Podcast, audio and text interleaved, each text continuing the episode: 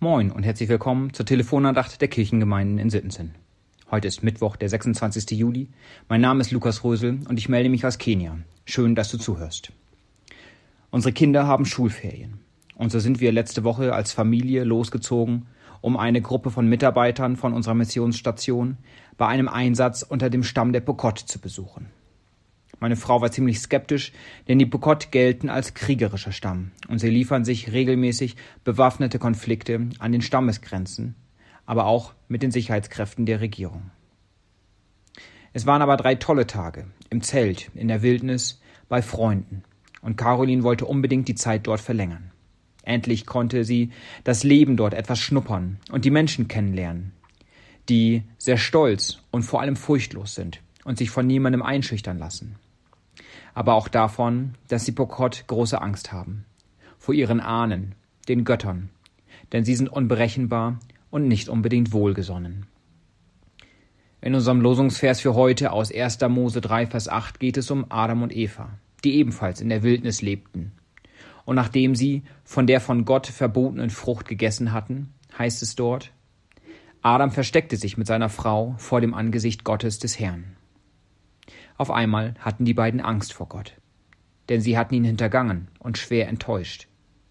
Was er wohl jetzt über sie dachte? Sie mussten mit einer Strafe und dem Verlust ihres Status rechnen. Ich weiß nicht, was dir Angst macht.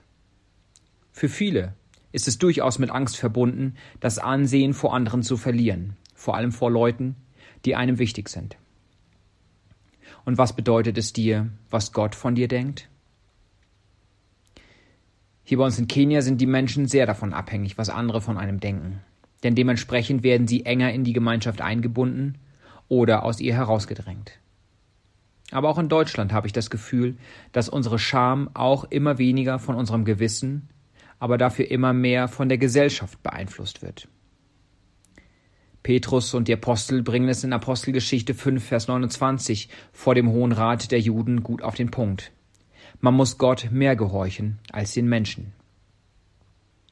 Das mit der Gottesfurcht ist aber so eine Sache, denn sie wird, finde ich, oft missverstanden.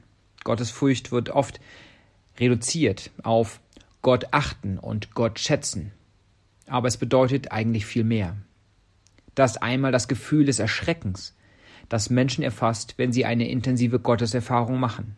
Also die Einsicht, dass man mit seinen Fehlern und seiner Unvollkommenheit vor Gott nicht bestehen kann.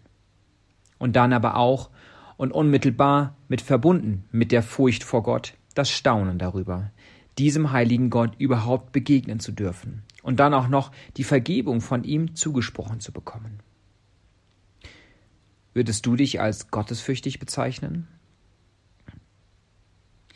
Mir kommt die Aussage von Jesus aus Lukas 7 in den Sinn. Wem viel vergeben ist, der liebt viel. Bei manchen Christen frage ich mich, wie weit sie wirklich erkannt haben, wie aussichtslos ihr Leben war und wie dringend notwendig Jesus stellvertretender Tod am Kreuz für sie war.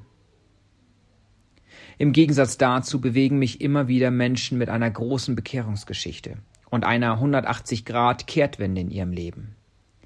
Sie haben wirklich dem Verderben ins Auge geschaut und erkannt, dass nur Jesus sie retten kann. Gott ist Liebe, und daher findet er einen Weg, die unausweichliche Strafe für unser verfehltes Leben doch noch von uns abzuwenden. Durch seinen Sohn Jesus Christus, der stellvertretend für uns am Kreuz stirbt, die Schuld und die Strafe auf sich nimmt. Seine Liebe nimmt uns die Angst, und das sollte auch in unserem Leben sichtbar werden auch im Umgang mit anderen Menschen. Und das sagt auch der Autor des ersten Johannesbriefs in Kapitel 4, Vers 18, unserem Lehrvers, Lehrtext für heute. Furcht ist nicht in der Liebe, sondern die vollkommene Liebe treibt die Furcht aus. Wir müssen uns nicht wie Adam und Eva vor der Strafe Gottes fürchten oder dem Ansehen unserer Person oder vor was auch immer. Und das sollen auch alle Menschen auf der Welt hören. Wir können in den großen Fragen unseres Lebens unsere Furcht loswerden und uns in Gottes liebende Arme fallen lassen.